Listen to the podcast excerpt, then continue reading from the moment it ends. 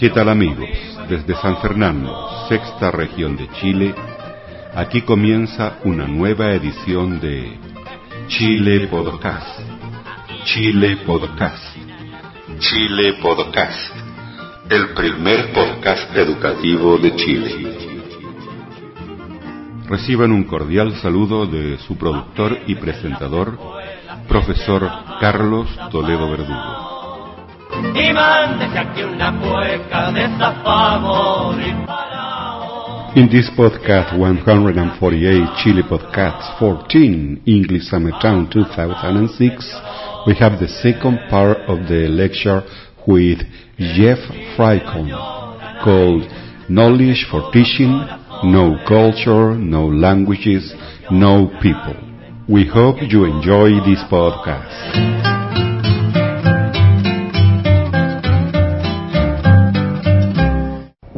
Multiply a five digit number times a four digit number 10,224 times 4,681.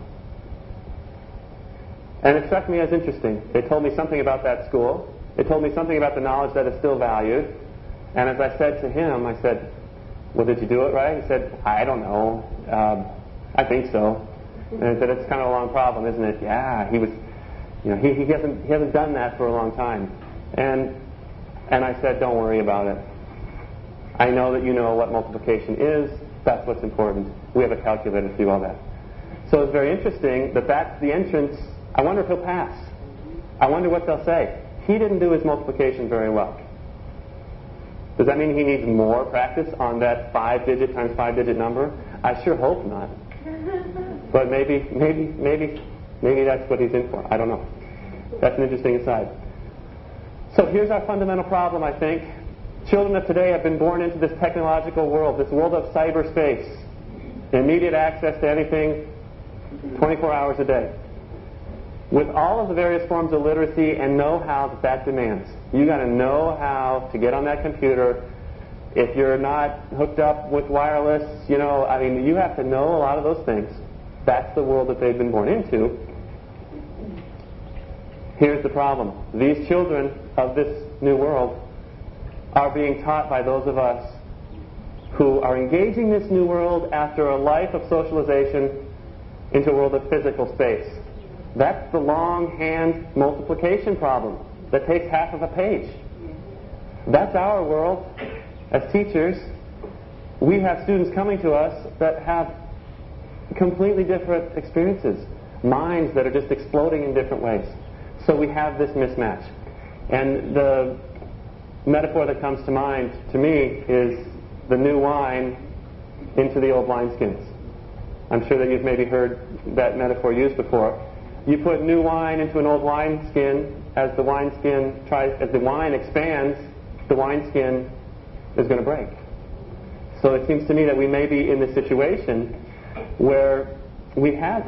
This is our situation. So my question the following: How can these old wineskins limit the children who are born of this new kind of wine? Is that happening? It's certainly, I think, we're running the risk of that happening. How might these old wineskins, traditional notions of the canon, we might say, what gets taught? What is the traditional role of a teacher, of a student?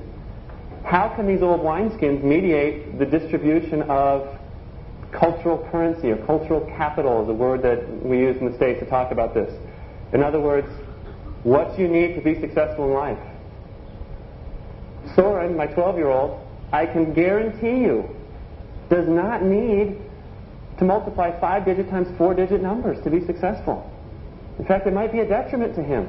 While he's doing this, there's some other kid who's figuring out why he needs multiplication. So are we trying to put these kids in this new way of thinking about the world into, into a broken system, essentially? I don't know. Is that happening in Chile? It's certainly happening in the, in the United States. It reminds me of this Far Side cartoon. I don't know if you have the pleasure of getting Far Side here in, in Chile. It's kind of blurry. I'll read this for you. You see up on top the dog on the unicycle with the hula hoop holding a cat in his mouth, juggling with a bottle on his head. And it says, high above the hushed crowd, and you can sort of see here all these people in the crowd staring at this guy. Rex tried to remain focused. Still, he couldn't shake one nagging thought. He was an old dog, and this was a new trick. Now, I don't mean to suggest that we're all old dogs in here, okay? But I do mean to suggest this.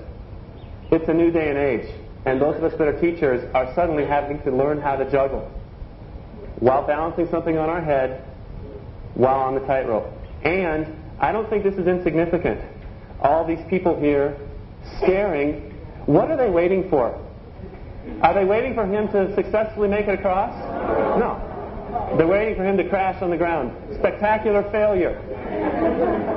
And they're going to be the first people to say, I saw this incredible failure. I knew, and they're going to say, I knew he couldn't do it. I knew it wouldn't work. That was a stupid idea from the beginning. Chile Podcast. So maybe that has some meaning and you know some extra meaning. I think sometimes metaphors are quite powerful. And analogies are quite powerful to think about teaching and learning. Perhaps there, perhaps there's something there for us to ponder. Okay, so let me let me become a little bit more specific. How am I doing on time? I hurry. Uh, I'd like to add a little bit of flesh to this theory, so to speak. And as I said earlier, I come from mathematics education, and um, so I'm going to try to give a little life to this theory and share some examples with you. Uh, my challenge, fundamentally, as a, as a teacher of teachers of math, the last 10 years or so, as long as I've been doing this, recently I've started to recognize that, that I've got a lot of learning to do myself. I need to understand the changing times, the contemporary culture of schooling. I need to understand that there's new definitions of mathematical literacy. Long division, out. Two digit multiplication, out. We don't need it anymore. There's a new kind of mathematical literacy. We need to recognize the new ways in which children engage in mathematical thinking. I was talking about this yesterday with a, group of professors.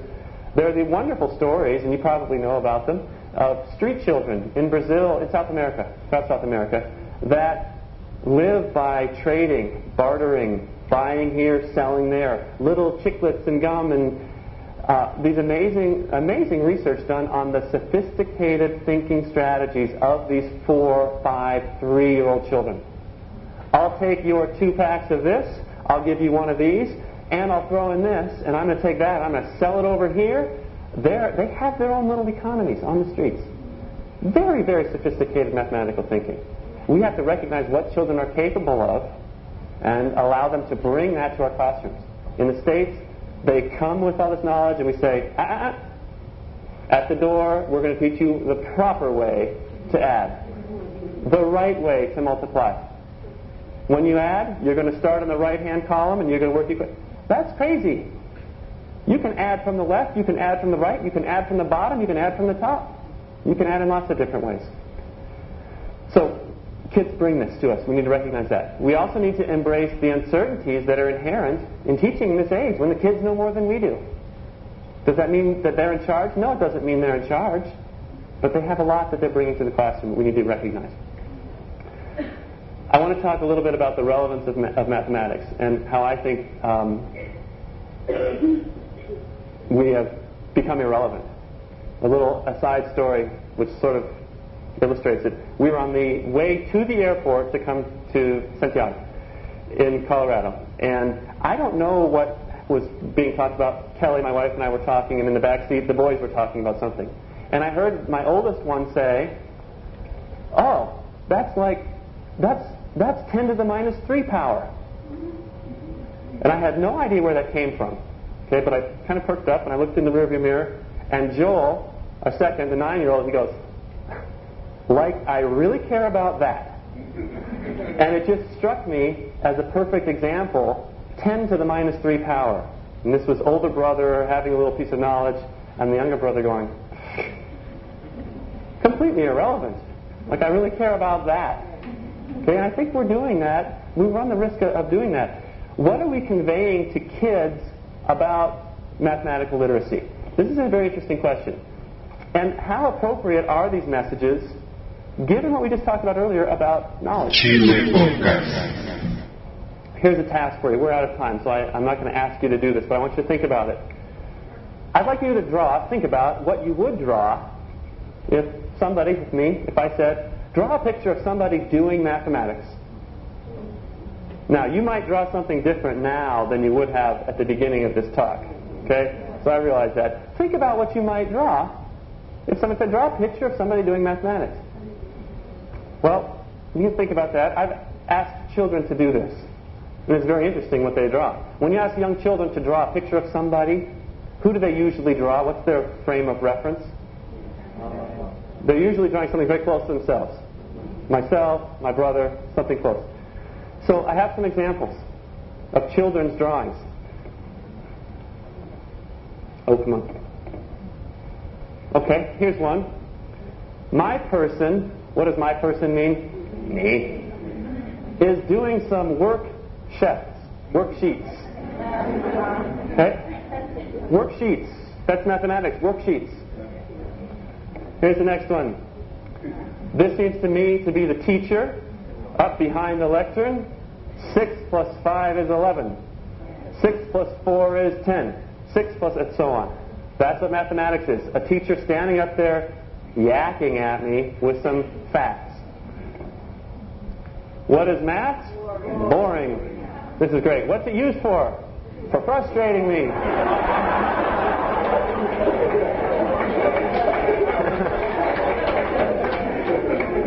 there's a successful there's a successful day. Okay, this is another interesting one. So here's the girl up at the board. She's got the big beady eyes. She's terrified. Who's this on the side right here?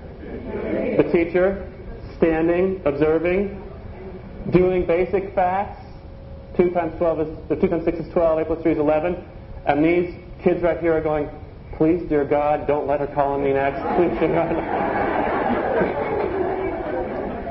and it says, this girl is answering the mixed questions on the board that have been written by her teacher. Very important. Written by her teacher. Teacher's controlling the knowledge. Here's another one. This one breaks my heart. This poor girl having a bad hair day, has a scar on the face. Look at her hand. Look, really, look at this. I mean, I, don't, I know these are young children, but there's some meaning in this. One hand is just open, the pencil's on the table, the other one's like this. And she says, thinking out a hard problem is what she's doing.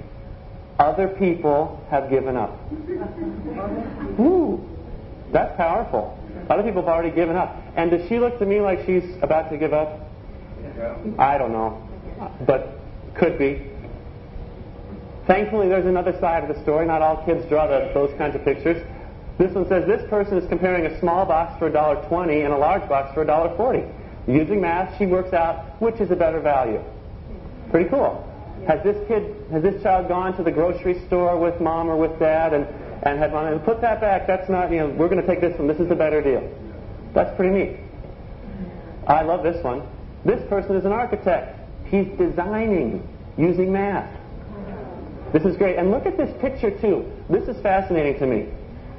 Most young children imagine I'm this child drawing this picture. Okay? I'm looking at the paper this way. How would I most kids orient the house. To me, the drawer, I'm right here, it would be this way. But this child has oriented the house to the person in the drawing. Really interesting. Does this kid have some spatial sense? In addition to wanting to be an architect, yeah. I mean, you can see it elsewhere. There's these, you know, this down here, I think, is the leg from the top of the table. Granted, it's got to be about 14 feet long to show out there. The other thing that's interesting is, is this child is actually stepped inside the desk to draw. But this is some interesting spatial reasoning. And there's a connection here between a child who obviously has some spatial capacity and this idea that an architect would draw something. I'd love to, to see where this, this child is now. This is my favorite of all time, Jessica K. Now, there's no question this is Jessica right here. Jessica K is doing star jumps on the trampoline. She really likes it. She's counting. That to me is just perfect. I would love my little Chiquitita, see, Chiquitita, to, to be counting as she jumps, as she skips rope. Here's a young child who, I'm guessing, has not been poisoned by school yet. Math still can be fun. I can be counting the number of jumps. So these are some examples of what kids do when we say draw. This, these are their perceptions of what mathematics is. So obviously, when we want these latter pictures, right? Not the first pictures.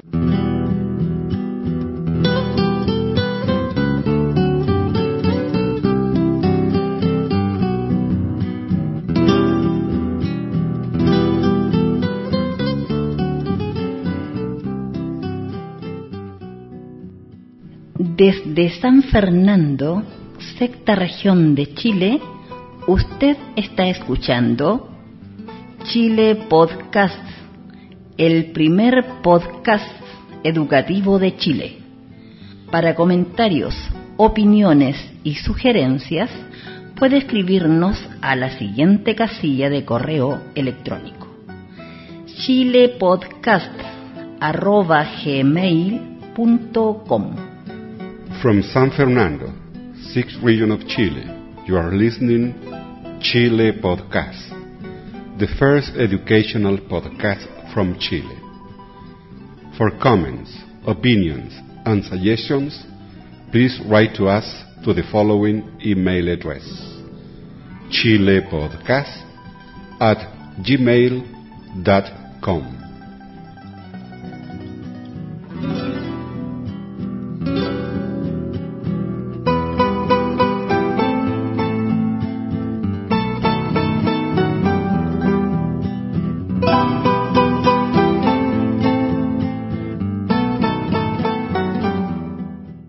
Jack, I, it's going on 10. Am I okay? Okay. Is it okay? You can just stand up and go whenever you need to. Okay. Um, I'm getting close to the end, I promise. Um, so, how irrelevant have we become in math education? And I'd like you to think also about your field. You know, I'm talking about math, but maybe this applies to you as well. How irrelevant have we become? Maybe some of you have heard about TIMSS, Third International Mathematics and Science Study. There, are, there, are, there have been, well, the third, there's been a series of these studies. They're international comparisons of lots of things. Achievement, students just taking a test.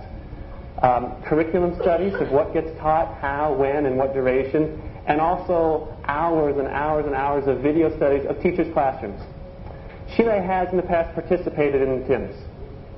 And like the United States, I'm guessing has not been very pleased with the results. The U.S., for being the, you know, the U.S., we think of ourselves wrongly, in my opinion, as the, you know, the leader of the world and the, the economic supergiant. Well, there are a lot of folks in the United States that are very concerned about this because in mathematics and science, the fields that are driving industry, that are driving technology, we are way back. We have fallen off. Our economic competitors in Europe, in Asia, are scoring much, much better than we are.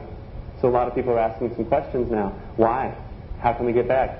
Unfortunately, in my opinion, they've got the wrong solution. Their solution is we'll start them earlier and test them more often, which is not the way. Haven't we learned that that doesn't get us anywhere? That's an aside. So I have some information here to share with you about TIMSS and a couple of examples here. Um, I mentioned these things. So the U.S. performance is rather alarming, as was Chile. Chile was below the international average. Um, U.S. was hovering right around it. And it, I'm making some generalizations because there are tests at different grade levels in mathematics and science. There are studies about the teaching. There are studies about the curriculum. So re- realize that I'm, I'm, speaking generally here. Um, let me just give you an example. This is from the U.S. And I, I, oh, I really wanted the internet last night to finish this because I wanted to go and see how Chile did on this, this problem. Uh, there are tests, there are items that have been released, and you can go to the web and see. You can go and see how students in Chile did on some of these questions. I couldn't last night, I didn't have the internet, so this is what I do have. Here's a question, and this is a, a, a crude drawing. Very simple question. How long is this stick? There's a picture of a stick, and above it was a ruler. And I forget if the ruler was in inches or in centimeters, doesn't matter. They gave four answers, A, B, C, D. The children had to circle which one was correct. Okay? Across the world, the average percent correct. What do you think? This is eighth graders. What do you think? How many kids across the world get that right? 80%? It's about 70%. In the United States, what do you think? This problem, about 70%. No problem. Okay, we're average across the rest of the world. Of course, for U.S., that is a problem. We're not average, right? We're better than average. Nevertheless, we're, we're close. Okay? Later in the test, remember that picture? Here's a new question. How long is that stick? What's changed? Okay? In the previous question, what do you need to know to get that right? Yeah. I could teach, when she was three, I could have taught our youngest to get this problem right. Here's what I would have said. Okay, make sure it's lined up here, go to the end of the stick. Now, there's going to be a number up here, and you find the same number down here. That's all you need. Do you need to know how to measure? Do you know what measurement is? No. And I wish I had the whole thing because some of these answers were themselves crazy. You didn't even need to look at it. You could tell that they're not right. 100. Well, there's not even a 100 up there. Okay, so by process of elimination, you could narrow down and guess. Well, let's look at the next one then. How long is that stick? Across the world, what do you think the average is? It's actually, it's actually not too bad. 65%, roughly. I, I forget the details. It's, it's in the 60s. In the United States, how do you think the U.S. kids did? Chile Ouch. 30%. So, what does this tell us about how we're teaching measurement? It tells us we're not, they don't understand what it means to measure. They understand a procedure. Start at the beginning, line it up with zero, go to the end, whatever that number is, there. But this requires, there's lots of ways to get this. Start at the end, subtract off, start at the beginning, count tick marks, there's lots of ways. Our children don't know what this means. I was working with a school district, they were adopting a new text, and they said, Can you help us choose the right text, blah, blah, blah. And I used this problem as an example. They had five different selections. And I went, I shared this problem, I said it's horrible, you know, they had the same kind of reaction. We opened up the text, each one to measurement. Now, our textbooks are nice. They're in color instead of black and white. They have pictures of people on them, but fundamentally they're the same. Four out of the five taught measurement the same way. You line up a pretty yellow pencil at zero, you count off, there it is. Repeat over and over and over and over that first problem. Not a single problem that would ask them to think about measurement in this richer way. And we're paying the price for that. Our kids don't fundamentally know what it means to measure, just like they don't know all these other concepts as well. In Chile? I don't know yet. I'll find out. Here are some very interesting tidbits from the teaching study of TIMSS. They went into classrooms and observed. I'll go through these quickly. On average, if you observe five complete lessons in Germany, you would see a student develop a thinking strategy on his or her own about twice. So observe for a whole week. Two times during that week, you'll see a kid say, Hey, I have a strategy of my own. How does this sound? In the United States, only not even once a week, you will see a child say, Hey, I've got an idea. How about this? In contrast, Japan did very well on the TIMSS. In every lesson, every day, you'll see at least two times in every lesson kids developing their own strategies. A huge difference. In Japan, they're asking kids to think. In the U.S., they're asking kids to repeat. In Chile? I don't know. Chile Podcast. Why is this an important thing to think about? One quick example. I talked with somebody from IBM in the States, a big computer manufacturer. They always attract some of the top engineers in the country. And this guy said, I don't know what you guys are doing in schools, but you have to stop. These guys, these engineers that we're getting, they're bright on one hand, but they're ridiculously dumb on another. Let me give you an example. When they come in, here's what we do. We talk to all the new employees. We say, here's a problem. Solve it. And here's what our U.S. students do. They grab their paper, they come here, and they start working in isolation. If it gets to a point where they they go beyond the procedure, they can't problem solve, they come back and they say, it's impossible to solve this. You ask students from Asia, here's a problem, solve it. whew, they start working together. They talk about it. They problem solve. We ask our kids to mimic, and if it's outside of the box, they have a, a very difficult time doing anything other than repeating what they already know. Here's another interesting one. In Japan, 83% of the time, a new concept in the math classroom is developed. It's talked about, it's explained. The kids do a lot of that. In the States, 78% of the time, it's just simply stated. Here is the Pythagorean theorem. Write it down in your notes. That's the U.S. method. Chile? How do students spend time at their desks? This one's amazing to me. In Germany and the U.S., in Germany they practice almost 90% of the time. They apply 6% and they invent and think 4% of the time. In the U.S., we're practicing all the time. Are we inventing and thinking? Less than 1% of the time are we inventing and thinking. That tells you why IBM doesn't hire U.S. graduates anymore. Go walk through the engineering building at the University of Colorado. Huge, very well known engineering program across the country, very well known. There aren't any American kids in there. It's very obvious. There's very little diversity in my town. Unfortunately, go to the engineering building, there's all the diversity. These are, these are thinkers from other countries. Why? Look at this. In Japan, look at the distribution. They invent and think 44% of the time. Now, of course, we could quibble about their definitions of what it means to invent, what it means to think. There's a lot of those questions out there, but these are huge differences in how kids spend their time. So, how do we make some progress here? I think there's a couple of things, two areas, and this is where I've been more and more focusing a lot of my work and thinking. The first is in attitudes about teaching and learning. The second is about actual strategies. There are some things that I think we can do. And let me just wrap up here with a few slides about this, and I do apologize that we're a little over. Um, in terms of attitudes, I've said this already. We need to recognize just flat out, we need to get there. It's a different era. Times have changed. If you're still trying to fight the old, I mean, we all lament the loss of what we had. That's human nature. But we have to get over it because we're not serving the kids. It's a new day and age. We need to, we need to join the kids. Um, we need to recognize changing forms of knowledge, the changing forms of cultural currency. Nobody asks if you can do long division anymore. They ask if you have a cell phone to borrow. That's how you get along. Who has the currency? Who are the kids that are leading the pack? It's the ones that have this cultural competence, this cultural currency. We also need to embrace the idea of uncertainty as a reality.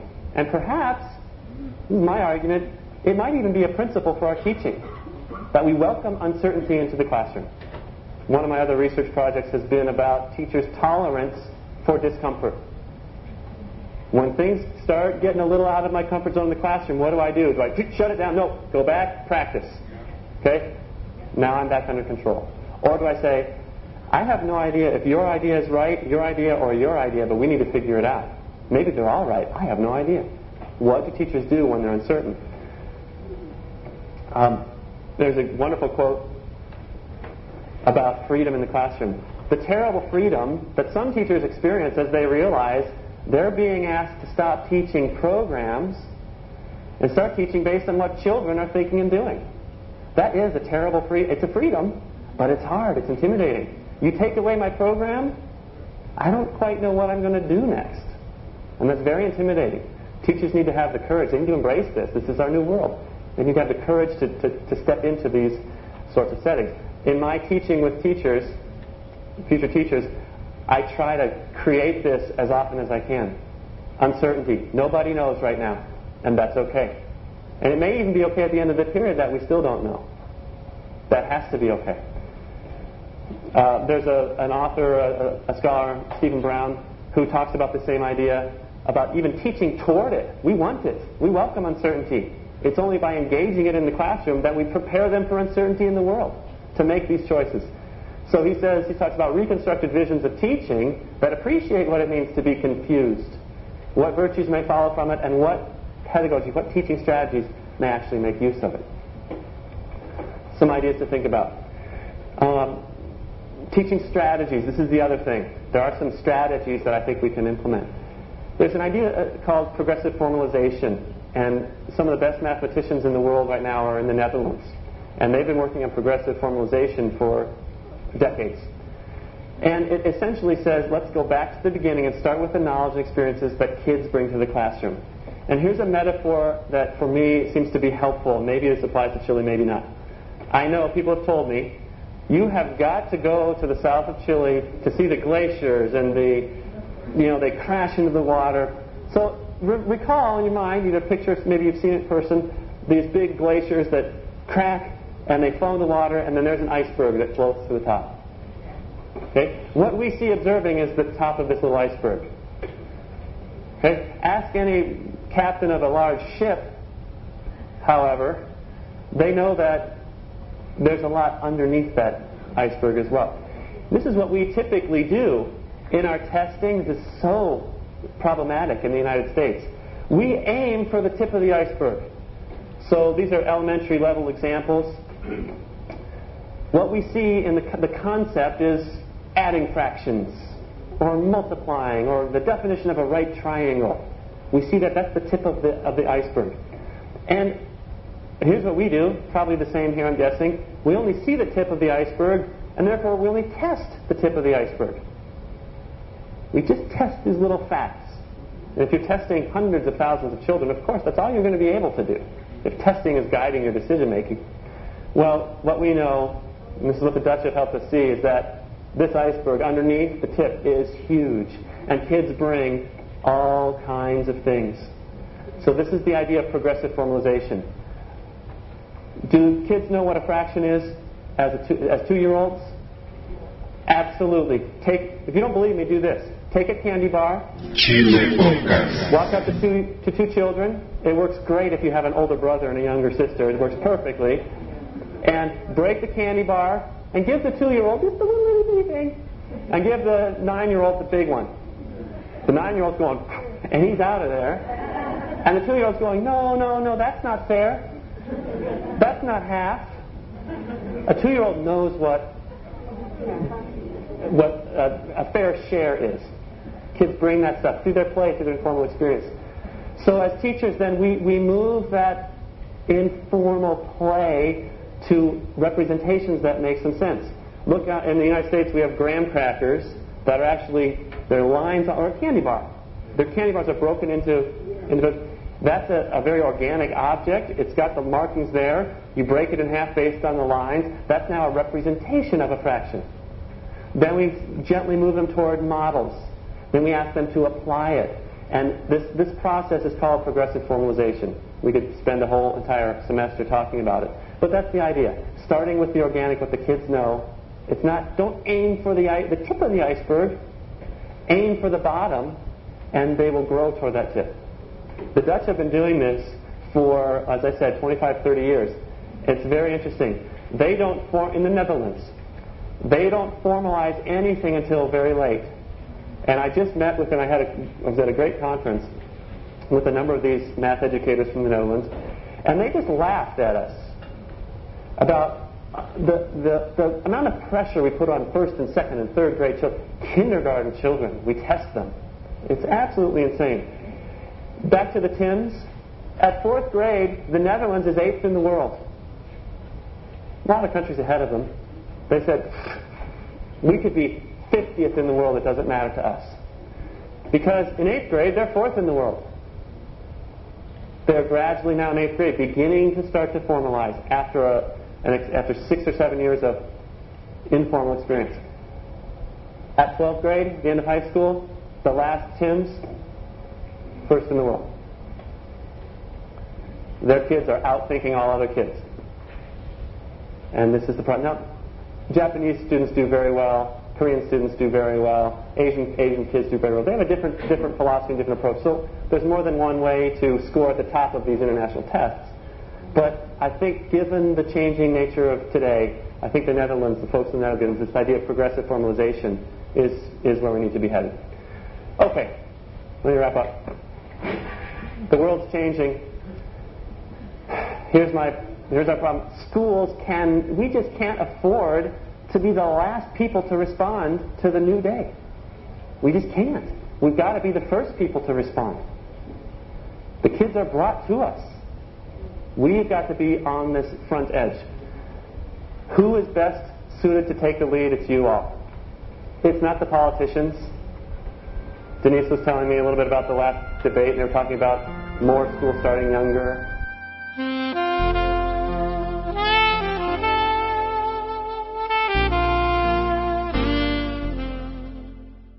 Continuamos este podcast con un importante mensaje de la palabra de Dios.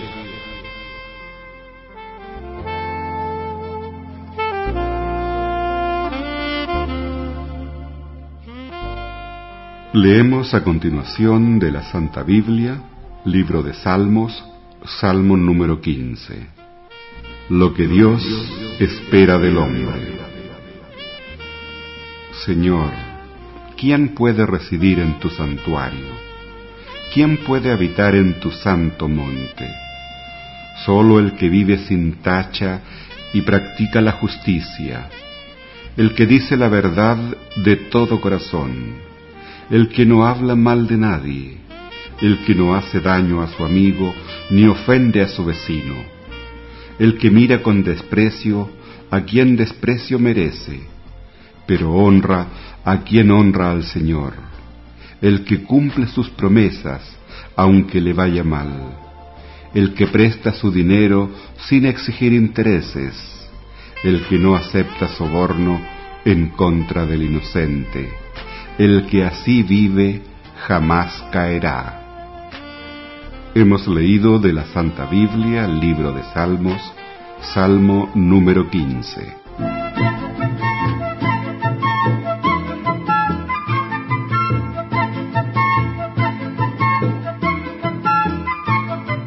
Usted ha escuchado un programa de la serie Chile Podcast en el English Summertown 2006. Si le gustó este programa, cuéntele a sus amigos y envíele los datos de nuestro sitio web www.chilepodcast.cl.